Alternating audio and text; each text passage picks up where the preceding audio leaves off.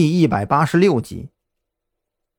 张扬多了个心眼儿，他不得不承认这个男子的戏很足，佯装出一副要思考的样子，最后才给出确定答案。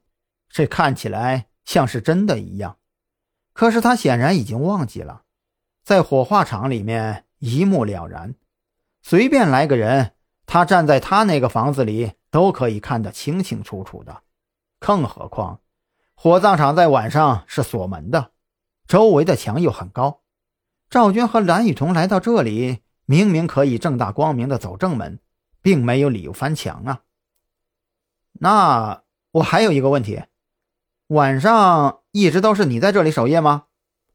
张扬装作无所谓的样子，四处打量着。斯文男子笑着回答：“啊，昨天晚上一直都是我在值班，确定没有人来，我一直看着这里的。”这样啊，张扬笑着转身要走。就在这个斯文眼镜男放松警惕的时候，他猛地飞起一脚，踹在了眼镜男的肚子上，将之踢到墙根，然后飞快的上去将他控制住。你，你这是干什么呀？你，你是谁？我，我要报警了。眼镜男完全没料到事情会转变的这么快，不过张扬可没有心思理会他，直接铐住。把他带到那个卖骨灰盒的房间里，在这个一眼就能看到每一处的地方，你一个人守夜，问你有没有人来，还没有吧？你的戏也未免太假了吧？我说这里没人来，就是没人。眼镜男的表情不再那么温和，瞪着一双狠毒的眼睛盯着张扬。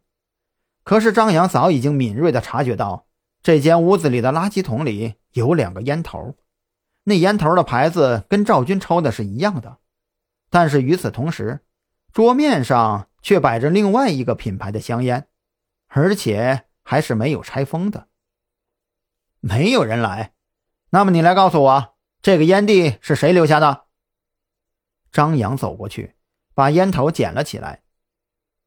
这烟头眼镜男早就清理过，可是他显然没有想到。张扬的洞察力竟然这么敏锐，这，这是我的。眼镜男牙关紧咬，你的？那烟盒呢？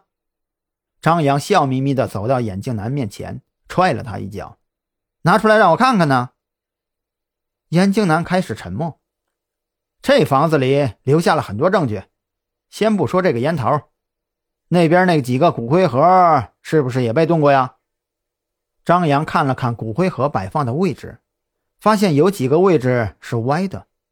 他还留意到，这房间东西两面摆的骨灰盒大部分是空的，唯独南面摆放的骨灰盒上面大部分都贴着照片，应该是有些人的家属在火化之后，暂时把骨灰盒寄存在这里。如果是家属摆放，一定很精心，位置也很正。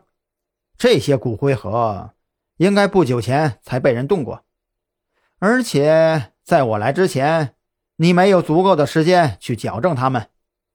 张扬心道：“还好来的不算太晚，赵军和蓝雨桐离开这间房子时间绝对不超过二十分钟。”想到这里，张扬心中越发的急切，但他不想表现出来，直接伸手将眼镜男按在了南面的桌子上。